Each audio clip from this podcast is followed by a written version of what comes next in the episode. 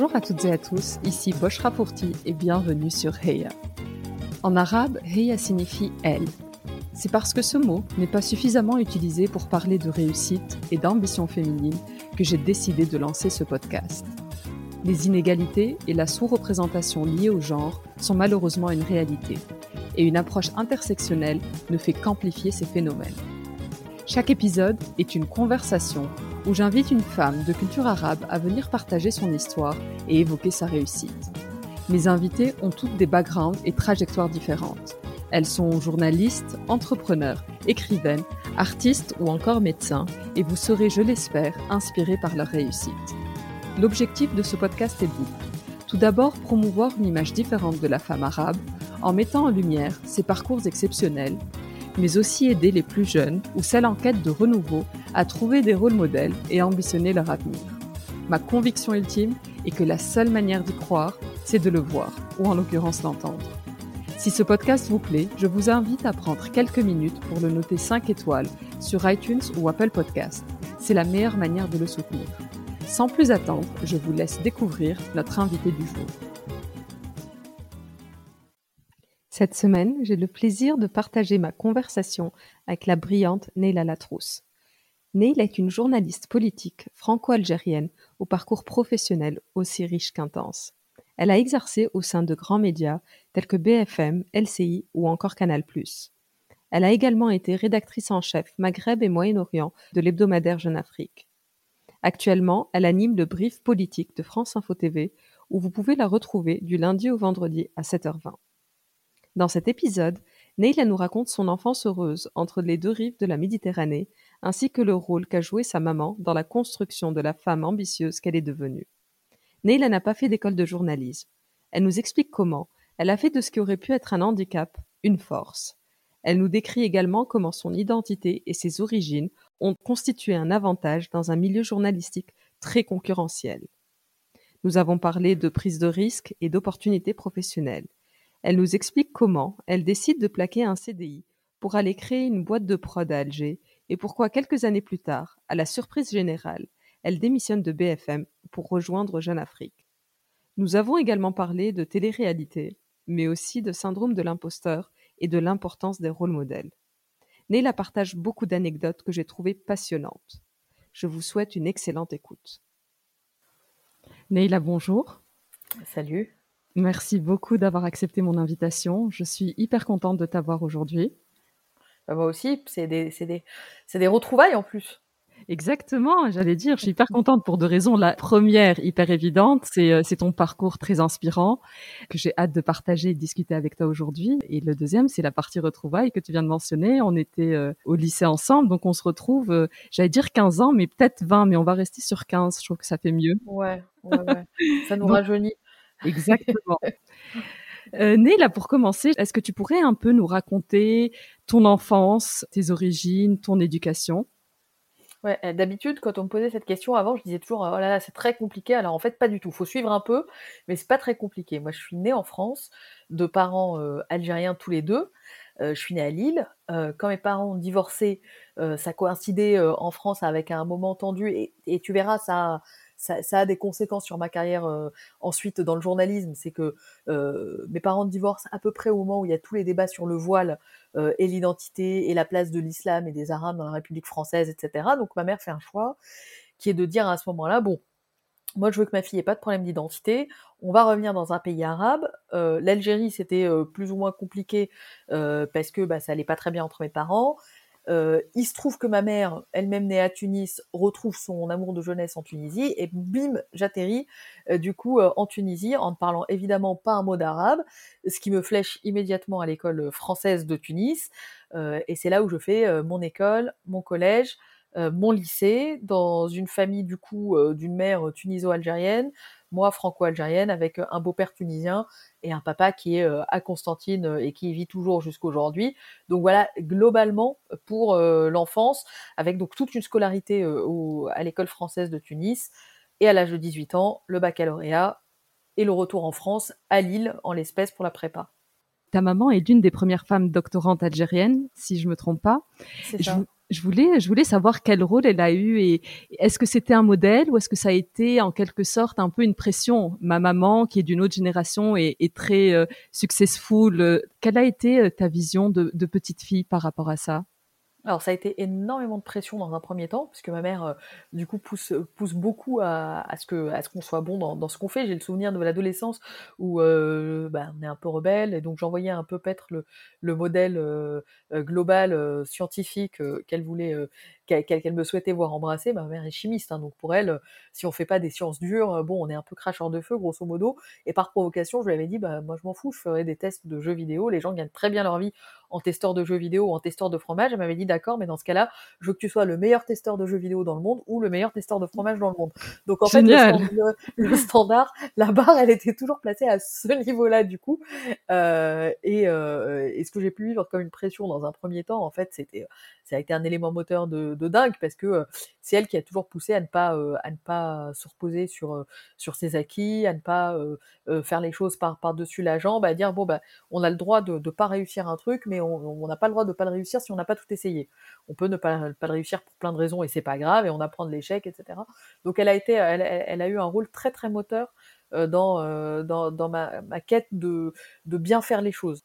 Et c'est un peu pas de regret aussi. Si tu t'es donné à fond et que t'as pas réussi, bah ça arrive, mais au moins t'as rien à regretter. Alors que en y allant à moitié, euh, on peut toujours se dire j'aurais poussé un peu plus, bah j'aurais pu, euh, j'aurais pu réussir. Ouais, il y, a du philosophique là-dedans. Il y a aussi un peu du religieux, c'est-à-dire que euh, ma mère est pratiquante. Donc elle fait Ramadan, elle fait sa prière, euh, elle porte pas le voile. Et là, là c'est aussi un élément euh, assez intéressant, c'est qu'elle considère que comme professeur à l'université en Tunisie, elle n'a pas euh, à faire de prosélytisme. Alors que bon, on est dans un pays musulman, donc théoriquement, euh, enfin porter le voile ou pas porter le voile, il n'y a pas, il y a pas, il a, pas un écart de dingue dans un pays comme la Tunisie, mais elle est très sur ces sur ces principes-là. Elle considère qu'en fait la foi est quelque chose de personnel, qui a un lien direct à, Dieu qu'on doit cultiver, et que du coup il y a un lien direct en fait à la transcendance de manière générale, et que la réussite est une forme de transcendance et que ça repose sur euh, notre responsabilité individuelle. C'est très intéressant. J'aime beaucoup euh, ce, parallèle vraiment de, religion et de philosophie et, d'état d'esprit qu'on ne lit pas assez et on va tout de suite dans les, caricatures. En, parlant de l'enfance, à quoi l'année il a enfant euh, rêvait Comment elle imaginait sa vie d'adulte en Tunisie avec une maman doctorante et tout l'environnement que tu viens de nous décrire? C'est une, très bonne question parce que je, le, moi, les premiers souvenirs que j'ai, c'est pas de l'enfance. Les premiers souvenirs que j'ai, c'est des souvenirs d'adolescence où j'ai commencé à vouloir, euh, voilà, réfléchir un peu à ce que je voulais dans la vie. Et initialement, je savais que je voulais être dans les médias, enfin dans quelque chose qui était au croisement de la média, des, médias, de la société, de la politique, au sens large. Euh, mais je savais pas exactement ce que je voulais faire. Et donc mon tout premier souvenir, c'est les débuts de la télé-réalité. Et moi, je voulais écrire des téléréalités. Je trouvais que c'était fascinant. Euh, la, la compréhension, euh, exactement, Love Story, Star Academy, euh, Les colocataires, L'île de la tentation, je peux tous les citer. Je trouvais ça fascinant qu'un producteur euh, soit capable de modéliser une mini-société, et je trouvais fascinant la compréhension aussi du rapport humain entre des groupes, euh, comment en mettant euh, un tel avec un tel euh, dans, un, dans un huis clos et en mettant un peu plus de pression ou en mettant un peu plus de storytelling ou en ajoutant du défi, etc., on était à peu près sûr d'une réaction chimique à la fin qui allait faire qu'on allait avoir un produit télé intéressant. Je trouvais ça hyper fascinant, le côté microcosme, mini-société. Je voyais aussi commencer à, arriver euh, du côté warholien du quart d'heure de, de, célébrité. Et je m'interrogeais sur les effets que ça allait avoir plus globalement euh, sur la société. Et, euh, ça n'a pas manqué en fait ce qu'on a eu dans la télé-réalité au départ s'est transformé dans à peu près tous les champs euh, sociaux, euh, y compris euh, en politique, où aujourd'hui on a une communauté d'acteurs qu'on suit un peu aussi façon télé-réalité avec les chaînes info, etc. Donc en fait, la, la, la petite Neila rêvait à ça. Ça avait l'air très, enfin la petite, la moyenne Neila, enfin si petite, on est petit à l'adolescence, mais mais, mais je m'intéressais déjà en fait aux, aux interactions, euh, aux, au, fonctionnement entre des individus différents qu'on mettait à huis clos et qu'on pressurisait. Je voyais quelque chose d'assez fascinant se passer et je me, et je me demandais quels impacts ça allait avoir sur la société plus tard. Tu as fait une école de commerce et, le milieu journalistique est assez, euh, assez fermé. Est-ce que c'était une, une stratégie réfléchie Est-ce que c'était, tu avais un plan de carrière et en faisant une école de commerce, allait t'apporter des choses que tu ne retrouverais pas dans, dans une école de journalisme? Ou est-ce que ça s'est fait plus dans l'aventure et puis tu t'es découvert un chemin en avançant? Alors, l'école de commerce, donc, tu vois, je t'expliquais, à hein, ma mère, pour elle, tout ce qui est pas scientifique, c'est voilà. Donc, quand je lui ai expliqué que j'allais que je voulais faire du journalisme ou du journalisme politique ou un truc lié à ça, euh, pour elle, c'est vraiment comme si je lui avais dit, euh, je vais être éleveur d'ours, quoi. Elle voyait pas trop en quoi c'était un métier. Pour elle, ça peut être une passion, on peut s'amuser à le faire, etc. Pourquoi pas Mais elle voyait pas du tout en quoi c'était un métier. Donc, le, le, consensus, a été fait une école de commerce et un vrai diplôme, un métier solide, Genre, tu vois, comme ça, après, tu peux être dans la banque, dans, dans l'assurance, enfin, un truc sérieux, quoi. Euh, et, puis, et, puis après, euh, si tu as envie de faire du journalisme euh, à côté pour t'amuser, pourquoi pas, hein enfin, tu as le droit d'avoir une passion. Donc, donc le truc part de là. donc, j'entre en école de commerce, évidemment, enfin, je comprends tout de suite que je n'ai pas grand-chose à y faire et que je m'y plais pas, etc. Mais en revanche, ça m'a beaucoup aidé derrière parce que quand d'abord en école de commerce, j'ai intégré les, dans, le maquis d'associations qui existaient, j'ai euh, rejoint euh, l'association qui organise des conférences euh, à, l'école de, commerce de, de Grenoble. L'école s'appelle, enfin l'association s'appelle J'aime en débat. Grenoble École Management euh, en débat. Et donc, on organisait euh, assez régulièrement des conférences en invitant des politiques ou des, euh, des, grands patrons ou des choses dans le genre. Et moi, je travaillais à la préparation de la conférence. Donc, j'écrivais en fait le conducteur, voilà comment on va faire, les questions qu'on va poser, etc. Je travaillais avec le reste de l'équipe.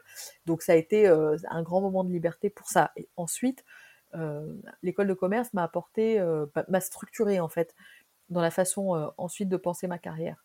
Euh, quand j'ai passé mon tout premier entretien euh, pour euh, LCI, la chaîne info, j'arrive à l'entretien pour un stage. Et quand on me demande comment on fait pour avoir un politique en invitation, moi j'avais vraiment vraiment travaillé mon truc, comme on nous prépare en école de commerce à passer des, des, entretiens. Donc j'ai le souvenir de la question où on me dit, par exemple, si demain on va inviter Yves Gégaud, le ministre des Outre-mer, comment tu t'y prendrais?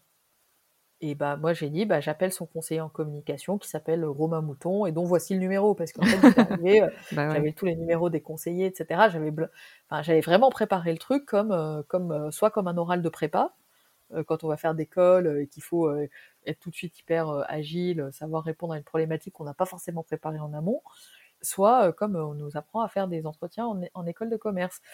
Euh, et, ensuite, sur euh, l'évolution de la carrière, c'est là où l'école m'a aussi énormément aidé.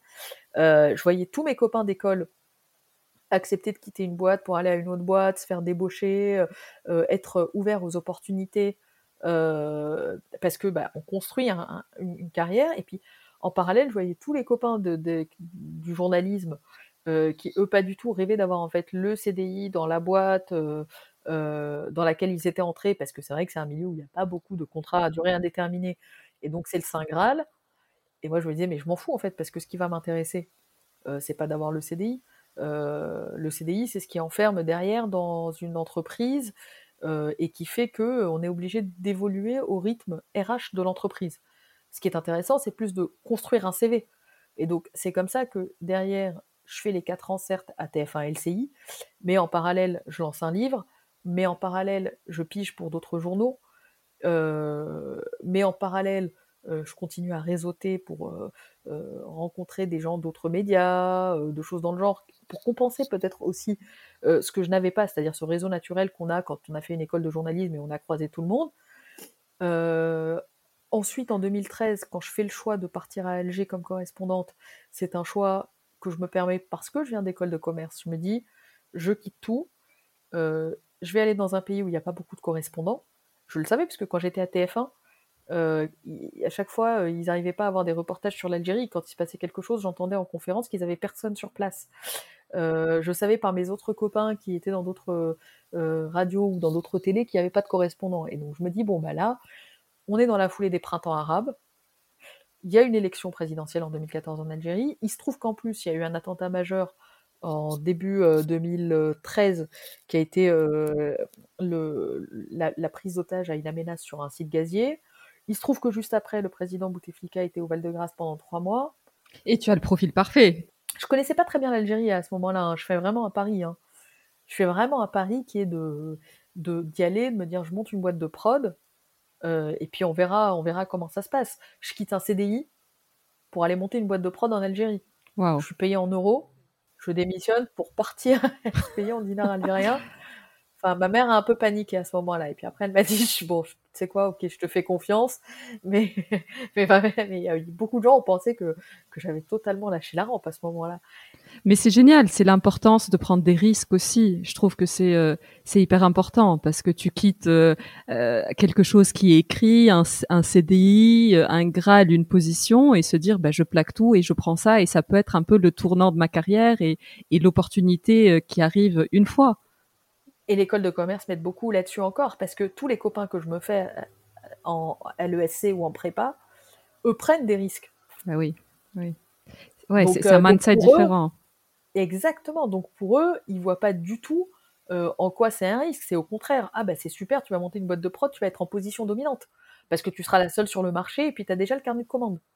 Tu as déjà tes clients. Tu sais que TF1, ils ont personne. Je savais que BFM avait personne. Euh, j'avais déjà posé euh, deux trois jalons euh, auprès de ces boîtes-là en disant tiens, je pense partir en Algérie, qu'est-ce que vous en pensez? Bah grave, ok, machin, etc. En 15 jours, on était en train de discuter contrat. Donc moi, j'avais pas l'impression de prendre un grand risque en fait. Mais c'était très intéressant de voir qu'il y avait deux cultures différentes qui s'affrontaient à ce moment-là. C'est-à-dire tous les copains que je m'étais fait en rédac, petite parenthèse, je parle bien des journalistes de rédac, hein, parce que derrière, j'ai découvert mais, plein de journalistes de terrain, des correspondants, etc., qui sont eux aussi pas du tout dans le même mindset. Et très drôle, euh, tous les journalistes que j'ai rencontrés sur le terrain ne viennent pas forcément d'école de journalisme. Ils sont beaucoup moins corsetés, en fait, dans, euh, dans, la réflexion. ils sont beaucoup moins sur une, sur une progression linéaire dans la même boîte et beaucoup plus dans je prends des risques, je fais des coups, ce qui compte c'est c'est ce que j'ai à raconter, c'est pas le statut en lui-même. Je trouve que c'est intéressant parce que ça ramène un peu une réflexion sur un truc qui est assez français sur euh, sur les classements d'école, sur pour faire tel poste il faut avoir fait telle école, etc. Qu'on trouve beaucoup moins euh, en Angleterre. Donc j'ai un peu la lecture anglo-saxonne. Et ils cherchent cette diversité, cet enrichissement. Et ton exemple est juste parfait pour ça parce qu'il y a énormément de choses pratiques, concrètes que l'école de commerce te donne et t'arme avec ces ces éléments-là que que d'autres n'ont pas et, et font ta réussite et tu parles du monde anglo-saxon, moi je pense que dans l'évolution de carrière qui, doit être la mienne maintenant, euh, je dois me frotter au monde euh, anglo-saxon pour aussi euh, venir challenger peut-être des croyances ou des habitudes que, j'ai prises. et, bah, je trouve ça toujours intéressant. donc en gros, je ne pense pas m'inscrire dans une carrière linéaire encore dans, les années à venir, dans une même entreprise, en misant sur la verticalité ou sur l'ancienneté du poste. J'ai envie encore d'aller apprendre d'autres choses parce que je pense que c'est à cette condition qu'on est bon et être bon dans, mon métier, c'est pas juste faire plaisir en se disant c'est super, je suis meilleur que les autres, etc. C'est que je me dis, il y a aussi une vocation à informer dans un monde rempli de, fake news. Et donc, si je me repose en fait sur, mes lauriers et si je fais tout de manière mécanique et que j'arrête de, me poser des questions sur ce que je crois être acquis ou sur ce que je crois être vrai ou sur ce que je crois être la bonne manière de faire, eh ben, je vais finir par livrer de l'information qui, est aseptisée, qui est qui est plan-plan, qui, qui ne va pas assez loin, qui est fainéante. Et, et c'est pas aujourd'hui ce que je pense que le public attend de nous de manière globale. Enfin, de l'info, il y en a partout, de la croyance, il y en a partout, de l'opinion, il y en a partout. Je pense que notre mission maintenant, elle est d'être encore plus exigeant avec nous-mêmes pour apporter encore plus en fait aux autres et aux autres bah, c'est de fait des, gens qui votent qui sont citoyens et qui donc ont un rôle à, jouer dans, l'avenir de, la cité. Donc moi je rêve là maintenant de d'aller me confronter à la presse anglo-saxonne en me disant je suis sûr que je vais arriver et que je vais en passer par trois ans où je vais me dire mais t'es trop nul en fait tu sais rien. Mais j'ai mais je me dis en fait il y a, y a ce besoin là de toujours aller voir comment d'autres font. Euh, est-ce qu'ils font mieux, moins bien? Souvent, ils font, ils font mieux, ou en tout cas, ils font différemment. Donc, c'est rafraîchissant pour nous. Euh, mais, euh, mais je suis à, à 4000% d'accord avec toi sur la différence de culture entre le monde anglo-saxon et le monde français, où effectivement le principe de précaution par moment l'emporte de trop. En parlant de risque, en 2018, tu démissionnes de BFM pour euh, rejoindre Jeune Afrique. Et, euh, et c'est un peu, c'était un peu une surprise parce que tu pars un peu de BFM, qui est un peu le Graal, pour aller à Jeune Afrique, qui est un journal évidemment euh, très reconnu, mais, mais en termes de, j'allais dire, de glamour ou de perception d'extérieur, ça peut surprendre et je pense que ça a surpris quelques personnes. Pourquoi ce choix? Tu peux nous en dire plus? Y compris ma chef qui m'a demandé, qui, qui m'a dit euh, est-ce que tu es sûr de partir dans une boîte qui a, euh, une solidité financière?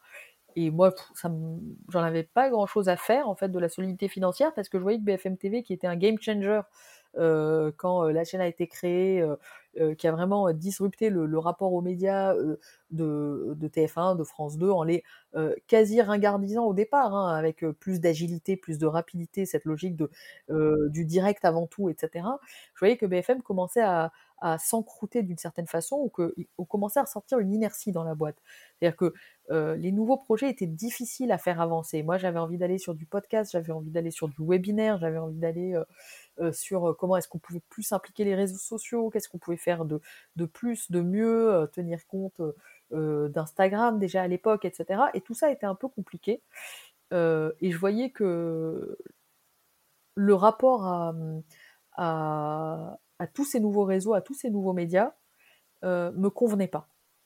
Et je me disais, en allant à Jeune Afrique, qui est encore plus un vieux média, mais qui a besoin de, changer. À l'époque, c'était un hebdomadaire qui misait pas du tout sur le web, qui misait pas du tout sur les webinaires, qui misait pas du tout sur les, web, les podcasts, qui misait pas du tout sur de la vidéo, mais qui avait envie de changer.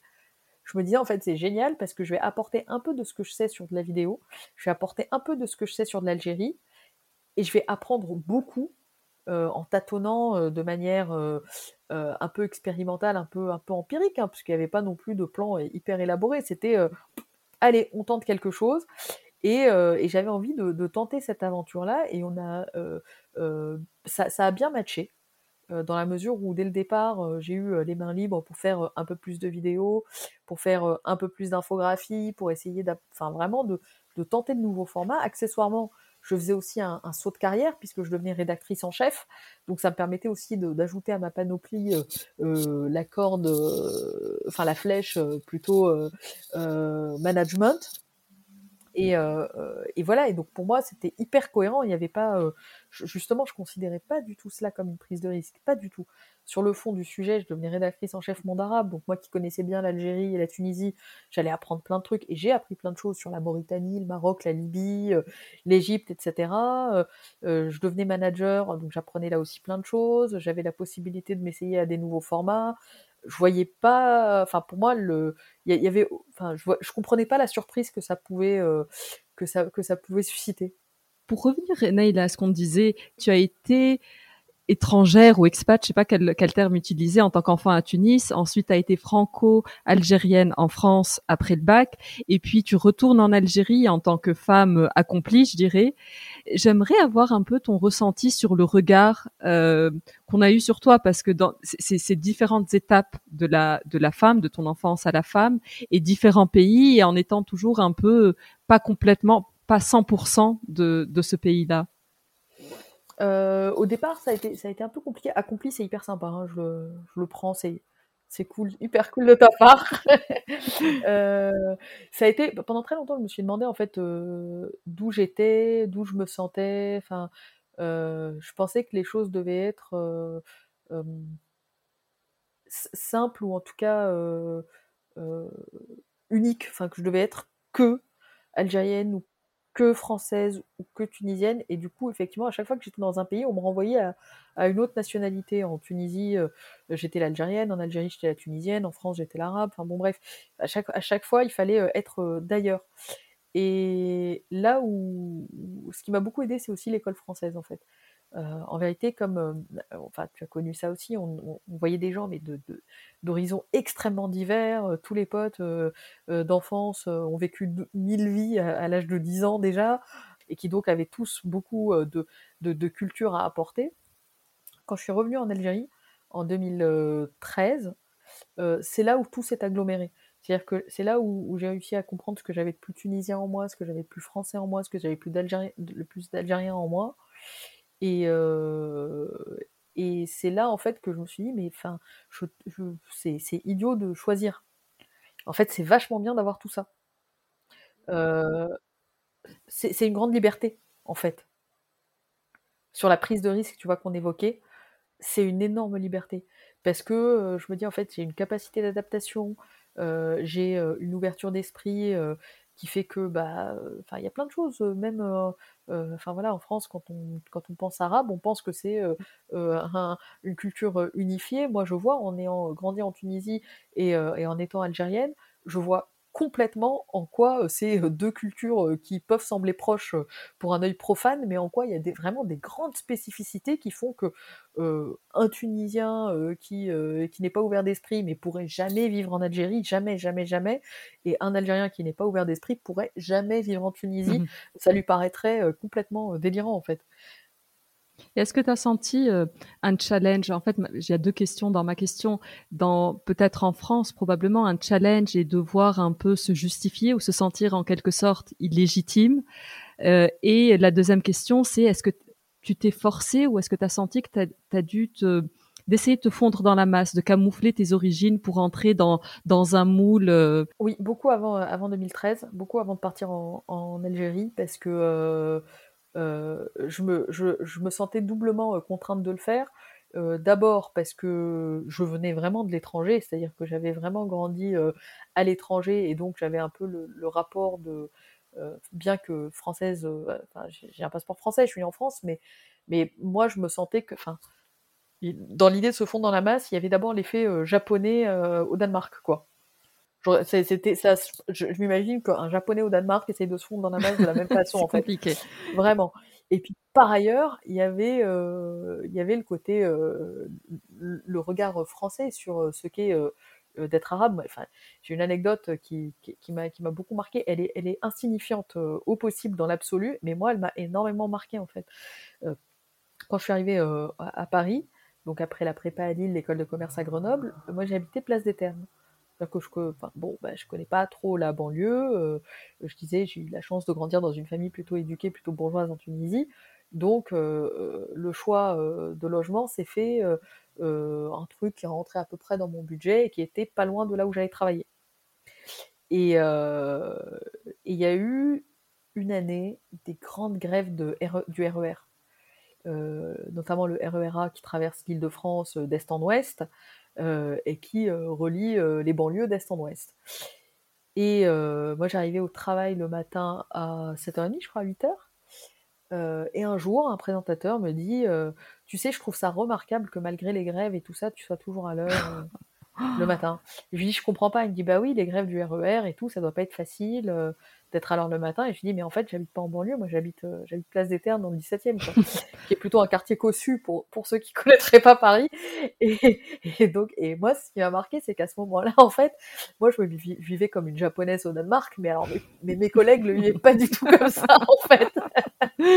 donc, euh, donc, euh, donc oui, il y a eu, il y a eu ce, ce, deuxième truc qui faisait que je devais me fondre dans la masse, ou le moment où j'ai réalisé en fait que euh, que j'étais pas perçue comme euh, une étrangère, que j'étais perçue comme une euh, arabe et donc potentiellement une arabe de banlieue ou, ou des choses dans le genre, mais qu'en fait j'avais face à moi des gens qui n'avaient pas du tout compris quel était mon, mon parcours et, et que peut-être ça n'intéressait pas. Et à la rigueur, c'est même pas un problème hein, que, qui ne s'y intéresse pas ou, que quoi que ce soit, mais ça disait qu'il y avait un biais de perception déjà. Et, et, donc de fait, oui, jusqu'en 2013, par exemple, ça tient à des trucs, enfin même allez, je dirais peut-être même 2011, il y a eu un petit changement, mais 2013, ça a vraiment été le, gros shift quand je suis partie en Algérie, mais jusque pendant toutes ces années-là, la première période de ma carrière, avant la correspondance, euh, moi, j'évoquais pas trop trop euh, euh, mes, convictions, mes opinions, ou, mes croyances, ou ma religion, ou quoi que ce soit au travail. J'étais vraiment dans l'assimilation la plus totale. 2011, le, il y a eu un, le petit changement, ça a été au moment de la chute de Ben Ali.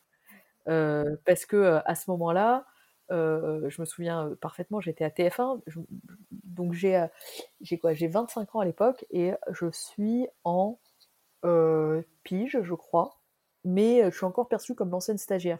J'ai passé 4 ans dans la boîte où j'ai commencé en stage, en contrat d'apprentissage, etc. Donc je suis un peu la newbie, quoi. Et, et à TF1, j'arrive en conférence et je dis excusez-moi, je crois qu'il y a un truc qui se passe là en Tunisie. De ce que je sais, Ben Ali a fui. Et en fait, moi, je l'apprends, enfin, je le vois passer sur Facebook. C'était la grande époque où, tu te souviens, là, on passait des, des, nuits blanches sur Facebook à ah bah regarder ce que les copains de Tunis mettaient comme info et tout ça, voilà. Et un copain de, du lycée, justement, a amené vers 13-14 heures, grosse rumeur, Ben Ali a fui, etc. Et donc, j'en informe TF1. Wow. Tout un service étranger, c'est moi qui débarque et je dis, machin, tu le sais comment, mes copains en Tunisie, etc. Et donc, ok, on va vérifier, il vérifie et tout. Puis ils viennent me voir à 15 Énorme heures, scope, euh, bah ouais. Putain, oui, euh, oui, oui, machin et tout. Est-ce que tu connais des gens qu'on peut faire, etc. Euh, voilà. Et puis, ils cherchent quelqu'un qui parle arabe. Parce que ce soir-là, il y a le fameux discours, je crois, de Mbaza, qui était président du Sénat à l'époque, qui assure l'intérim. et ils cherchent globalement quelqu'un qui parle arabe qui peut les aider à traduire. Et ils rameutent un peu tout ce qu'il y a de bronzé euh, dans la boîte. Sauf que, en fait, et c'est là qu'il y a quelque chose qui change aussi un peu, c'est que mes collègues ne parlaient pas forcément arabe. Moi, je venais de Tunisie. Et donc là, il y a quelque chose qui décante, qui est de dire, il n'y avait pas les bronzés d'un côté euh, et les non bronzés de l'autre, que même au sein de cette grande famille de gens qui étaient euh, euh, musulmans, maghrébins, liés de parents maghrébins, nés en France de parents étrangers, nés en France de parents nés en France, etc., qui avait en fait que c'était pas une masse homogène et que c'était pas inintéressant de s'intéresser aux nuances. Et donc ce soir-là, j'ai assuré la traduction des discours. Et en 2013, quand je suis partie, là, ça a tout changé. Parce que je suis partie, je parlais arabe, j'étais comme un poisson dans l'eau en, Algérie. Donc même quand des correspondants, quand des reporters, pardon, venaient de temps à autre, ils voyaient que je me fondais complètement et eux m'avaient vu en France. Donc en fait pour eux j'étais la fille qui était archi assimilée et puis ils me voyaient archi assimilée aussi en Algérie. Et il y a un truc qui a basculé où ils se sont dit, enfin, en tout cas chez moi il y a un truc qui a basculé où je me suis dit aussi, en fait, tu peux assumer toutes ces facettes-là, t'es pas obligé de te fondre dans un moule en particulier, et au contraire, en fait, ta richesse, c'est de pas te fondre dans le moule. Mon autre question, on parle beaucoup de syndrome de l'imposteur pour les femmes. Est-ce que c'est quelque chose qui te parle? Parce que ta carrière, clairement. Ah bah, euh, complètement. D'accord, c'est intéressant. Et, comment tu le vis au quotidien? Comment tu le surmontes en quelque sorte? Euh, pendant très longtemps, enfin, je me suis dit, mais t'es pas assez bonne. Tu parles de choses euh, où t'es pas légitime pour en parler, parce que tu viens de l'étranger, parce que t'as pas vécu en France, parce que t'as pas la culture française. Euh, tu occupes des postes, euh, est-ce que tu es sûr de pouvoir les occuper? Parce que bon, tu viens quand même d'école de commerce. Euh, est-ce que on te nomme à tel poste parce que tu t'appelles Neila Latrousse et qu'il faut faire de la diversité? Est-ce que, est-ce que, est-ce que, est-ce que, est-ce que, est-ce que? Ok, enfin, 12 milliards de questions. Et ça, pareil, je travaille beaucoup dessus, personnellement. Euh, grâce aussi à pas mal de toujours de copains qui sont hors journalisme, euh, des copains d'école de commerce ou des copains de, de, mon fiancé qui, euh, qui, est, qui, était avec lui en école de commerce et qui occupe des postes dans des boîtes, dans l'énergie, l'assurance, enfin tout, tous les métiers sérieux que ma mère aurait voulu me, me voir faire, et, et qui, eux, en fait, sont plus en avance que nous, les médias, euh, là-dessus, dans le sens où toutes les politiques euh, d'equality, etc., de gender equality, elles, elles datent il y a déjà quasiment 10 ans, un peu plus de 10 ans, et que euh, quand j'en discute avec, avec eux, mes, mes, mes potes, garçons-filles, hein, me disent systématiquement, en journalisme, mais attends, tu déconnes, moi je t'écoute, c'est vachement bien, ton collègue machin, que j'écoute aussi, je le trouve moins bon, et il a pas l'air de se poser des questions, attends, etc. Et en fait, tout cet écosystème business, euh, a pas arrêté de me, de me répéter mais est-ce que est-ce qu'un mec se pose la question? Et donc en fait maintenant dès que dès que j'ai ce syndrome de l'imposteur qui revient euh, euh, dans trotter dans mon esprit euh, j'ai ce petit gimmick de me dire est-ce que euh, un mec, est-ce que euh, un tel dans telle boîte, est-ce qu'un tel dans telle boîte, parce que je regarde moi aussi beaucoup des médias et puis bah il y a des gens que je trouve excellents, il y a des gens que je trouve moins bons et je me dis bah peut-être qu'ils se posent pas la question eux, donc peut-être que toi aussi tu dois en fait foncer et puis si t'es pas bonne t'es pas bonne, tant pis et, et, ça se réajustera, on te proposera autre chose derrière ou tu diras je le sens pas ou je suis pas à la hauteur, mais faut pas que ça te bloque en tout cas dans pour accepter des choses. Oui, non, mais c'est assez drôle. Il y a l'exemple parfait qui est euh, quand une femme versus un homme doit euh, doit postuler pour un job et qu'il y a un certain nombre de critères, bah, l'homme va va postuler et déposer son CV s'il tique juste deux box et, euh, et, et nous on attend d'en avoir au moins neuf, sinon c'est pas assez, et on peut pas prétendre. Et, et clairement il faut il faut il faut sauter le pas et y aller. Et quel est, est-ce que tu as eu des rôles modèles et est-ce que tu penses que les rôles modèles aident dans ce, dans dans ce, problème de, syndrome de l'imposteur? J'ai eu beaucoup, beaucoup de rôles modèles. Moi, mon idole absolue quand j'étais plus jeune, c'était Arlette Chabot. Euh, qui euh, est un parcours incroyable, Arlette Chabot, parce que euh, je vais essayer de restituer tout ça de mémoire. pardon si c'est pas hyper hyper rigoureux, mais de mémoire en fait, Arlette Chabot, elle veut être journaliste, elle débarque à RTL, elle vient d'un peu nulle part, elle a un CV, elle dépose en disant je veux être au standard quoi. Et le truc commence comme ça, c'est-à-dire qu'en fait, euh, au départ, elle prend le téléphone et puis elle pousse un peu plus euh, euh, son avantage et puis elle, elle, se propose un peu plus, etc., etc., jusqu'à arriver à la direction de la rédaction de France 2. Donc elle dirige toute la rédaction voilà, de, France 2, elle a son émission à vous de juger, les politiques tremblent avant d'arriver devant elle, etc. Et c'est une nana qui a un parcours mais dingo, encore une fois, dans, dans la façon de, de foncer, de dire bah, j'y crois, j'y vais. Euh, ouais, vraiment pendant très très très longtemps, je me suis dit waouh, sacrée nana, je veux être comme elle. Euh, aujourd'hui, chez France 2, euh, il y a Nathalie Saint-Cric que j'aime beaucoup, qui, pareil, est, quand même un sacré bout de femme que j'ai la chance de connaître depuis, depuis peu et, et, ça confirme tout ce que je lisais sur elle et tout ce que je voyais d'elle dans, dans, sur France 2, dans les émissions ou dans les JT, sacré bout de femme. j'ai travaillé avec Laurence Ferrari, pareil, qui a été d'un apport incroyable. Laurence, à chaque fois que j'avais des doutes, ça, a toujours été la, nana. J'ai le souvenir un jour, j'ai failli la pousser à faire une énorme connerie. je m'étais trompée dans le titre d'un ministre, etc. Elle m'avait défoncé, j'en ai pas dormi pendant trois jours. elle me voit au bout de trois jours, hyper palote, j'avais perdu un kilo cinq, un truc dans le genre. Elle me dit, bah, qu'est-ce qu'il y a et tout? Je dis, quand même, j'ai fait une grosse connerie, j'ai failli tout dans la merde et tout. 7 millions de téléspectateurs, le JT de 20 heures, tout ça, enfin, je suis pas bien. Elle me dit, ah, mais c'est bon, enfin, je je sais que tu le feras plus, euh, que tu seras hyper rigoureuse, maintenant t'avances. Hein. Elle dit, euh, enfin, faut pas, faut pas se bloquer là-dessus. Enfin, ça, c'est typiquement nous les femmes, on bloque sur des trucs. Et puis, elle a cassé tout un tas de, préjugés euh, que j'avais moi-même, en fait, sur, sur ce qu'on attendait de, moi ou, ou, sur ce que, ce que c'était d'être bon à son travail. Et, et elle a vécu de plein fouet tout ce qu'on, enfin, ce, plafond de verre et, et, toute cette misogynie et ce machisme que, que, que, le monde du travail pouvait avoir à l'époque à l'égard des femmes.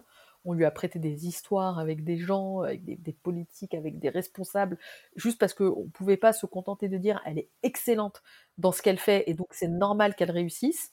Accessoirement, tout ça a été nourri par son prédécesseur, qui aujourd'hui se retrouve dans, empêtré dans des affaires de harcèlement, de viol, etc., euh, qui est d'un, enfin, moi je me fie aux témoignages qui sortent dans la presse, hein, qui évoquent un homme d'un, machisme euh, assez, euh, assez décomplexé, qui était très dans l'homme qui écrase les femmes, etc. Et c'est pas anodin que que son départ ait nourri aussi toute la, campagne dégueulasse que s'est prise Laurence en pleine figure, euh, et, elle a été incroyable parce que cette campagne-là aurait pu faire en sorte qu'elle se renferme sur elle-même et qu'elle dise bah, démerdez-vous, euh, moi j'ai vécu tout ça, donc euh, faut en passer par là, et, et, vous aussi vous connaîtrez ce chemin de croix. Avec moi, ça n'a pas du tout été le cas. Elle a été hyper protectrice et hyper dans le côté justement te laisse pas faire, c'est ta génération qui va reprendre le flambeau, on va pas se laisser écraser, tête haute, mener le combat, etc. Et, elle a, elle, a, vraiment, euh, elle, elle que j'ai beaucoup côtoyée pour le coup, elle a été vraiment d'une importance capitale là-dedans. Pour rester un peu sur euh, la représentation, je ne sais pas si tu as lu le dernier livre de Nesrine euh, Slaoui, Illégitime. Il y a un passage qu'elle consacre à la diversité en politique, et toi étant spécialiste de la politique, elle parle de Najat Vallaud-Belkacem et Rachida Dati. Et je vais lire son passage et j'aimerais bien avoir ta vision. Ce qu'elle dit, non, elles ne prouvaient pas que la simple volonté permettait de franchir les barrières sociales. Elles ont été instrumentalisées dans ce sens. En réalité, le fait qu'elles soient autant mises en avant dans le paysage politique montre à quel point le système était inégalitaire. Elles étaient le bug dans la matrice. Je suis pas tout à fait d'accord euh, avec elles euh, sur ce qu'elles sont euh, aujourd'hui. Sans doute à l'époque où euh, Rachida Dati a été euh, nommée ministre de la Justice et à l'époque où Najat Vallaud-Belkacem a été ministre de l'Éducation, sans doute qu'effectivement, dans le calcul de ceux qui les ont nommés, il y avait l'idée de montrer euh, qu'ils étaient ouverts, qu'ils n'étaient pas fermés, qu'ils n'étaient pas ringards, qu'ils étaient hyper en, prise avec la société, etc. Aujourd'hui, je suis pas sûre que Najat Vallaud-Belkacem ce soit l'arabe du Parti socialiste, et je suis pas sûre que Rachida Dati ce soit l'arabe des Républicains. Toutes les deux, par justement leur ténacité, leur volonté, tout ce qu'elles se sont pris aussi dans la figure en termes de, de campagne dégueulasse, etc., leur résilience, fait que ce débat-là est déjà derrière nous, en fait. C'est très intéressant. Et puis c'est un peu aussi, il y a ce débat maintenant de plus en plus de quotas. Est-ce que c'est pas un moyen de faire avancer des choses? Et on le voit encore une fois, on parle de, de, du côté anglo-saxon où ça a été mis et au final ça sert qu'on le veuille ou pas et qu'il y ait de la critique. Évidemment il y en a mais les choses ont avancé grâce à ça. Moi je suis très réservée sur les, les quotas seuls en tout cas. Je pense que les quotas seuls renforcent le procès en illégitimité justement. En revanche, ce que j'adore moi dans la culture anglo-saxonne, c'est la structuration en groupe de pression. C'est-à-dire que par exemple, euh, aux, États-Unis, vous avez le caucus noir euh, à la Chambre des représentants. Et quand il y a une loi euh, qui peut, qui oublie soit les intérêts d'une communauté ou soit qui va à l'encontre complètement de l'acceptation de cette communauté, les gars, ils sortent dans la rue, ils s'invitent dans les médias, ils font pression, ils font des appels au boycott, etc. Et je pense que ça, ça fait plus avancer les choses. Moi, je suis extrêmement contente, par exemple, quand je vois une association sur la diversité dans les médias se créer et que je vois les fondatrices de l'association aller taper à toutes les portes en disant il n'y a pas de femmes, il n'y a pas de diversité, il n'y a pas de ceci, il n'y a pas de cela. Et je pense que vraiment, c'est par là que ça passera. avec tous les excès qu'il y aura évidemment, parce que par moments ça ira trop loin, il y aura des paroles malheureuses, etc. Mais c'est secouer le cocotier.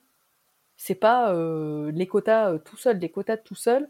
Ils servent juste à faire en sorte qu'il y ait des gens dans des boîtes. Et puis, encore une fois, la question c'est quel quota? Enfin, quand on dit euh, quota diversité, par exemple, encore une fois, moi je ne considère pas que, tiens, une copine qui s'appelle Asiba, qui a grandi à Limoges, dans des centres-villes, je ne considère pas qu'elle incarne la même diversité que moi euh, qui est grandi euh, en Tunisie dans une famille bourgeoise et je ne considère pas qu'elle incarne une même diversité euh, que un Mohamed qui a grandi à Sarcelles et, qui, et qui est discriminé aussi de par son, son lieu d'habitation.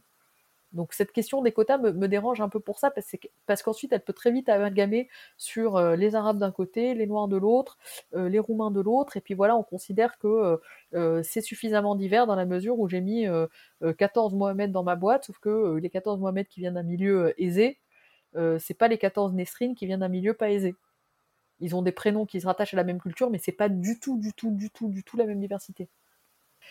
Qu'est-ce que tu dirais, Neila, aujourd'hui à l'année l'enfant euh, je lui dirais euh, vas-y, fonce. T'inquiète, fonce. Et euh, dans 5-10 ans, où est-ce que tu te vois Où tu te vois Je n'en ai aucune idée. Tu laisses, tu laisses la magie et, la vie te surprendre. j'espère, j'espère juste avoir, d'ici 5-10 ans, j'espère juste avoir fait mon expérience anglo-saxonne pour améliorer mon niveau d'anglais. Et si possible, améliorer encore mon niveau d'arabe euh, j'espère, voilà, vraiment, euh, autant le lieu, le métier, euh, le, l'entourage, l'environnement, etc. Je suis incapable de, me projeter là-dessus, mais je sais en tout cas que j'ai super envie d'être meilleur en anglais, mais en arabe. On se donne rendez-vous dans 10 ans alors pour un podcast en anglais sur ta carrière anglo-saxonne. yes, on va essayer de, de faire le même euh, en anglais ou en arabe. Hein, en arabe, voilà, voilà. Allez, soyons fous.